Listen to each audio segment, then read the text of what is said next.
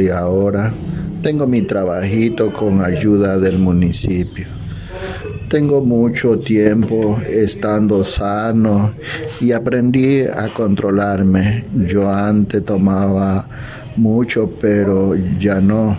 Conocí a Dios y Él me apoyó en todo ese proceso duro que pasé.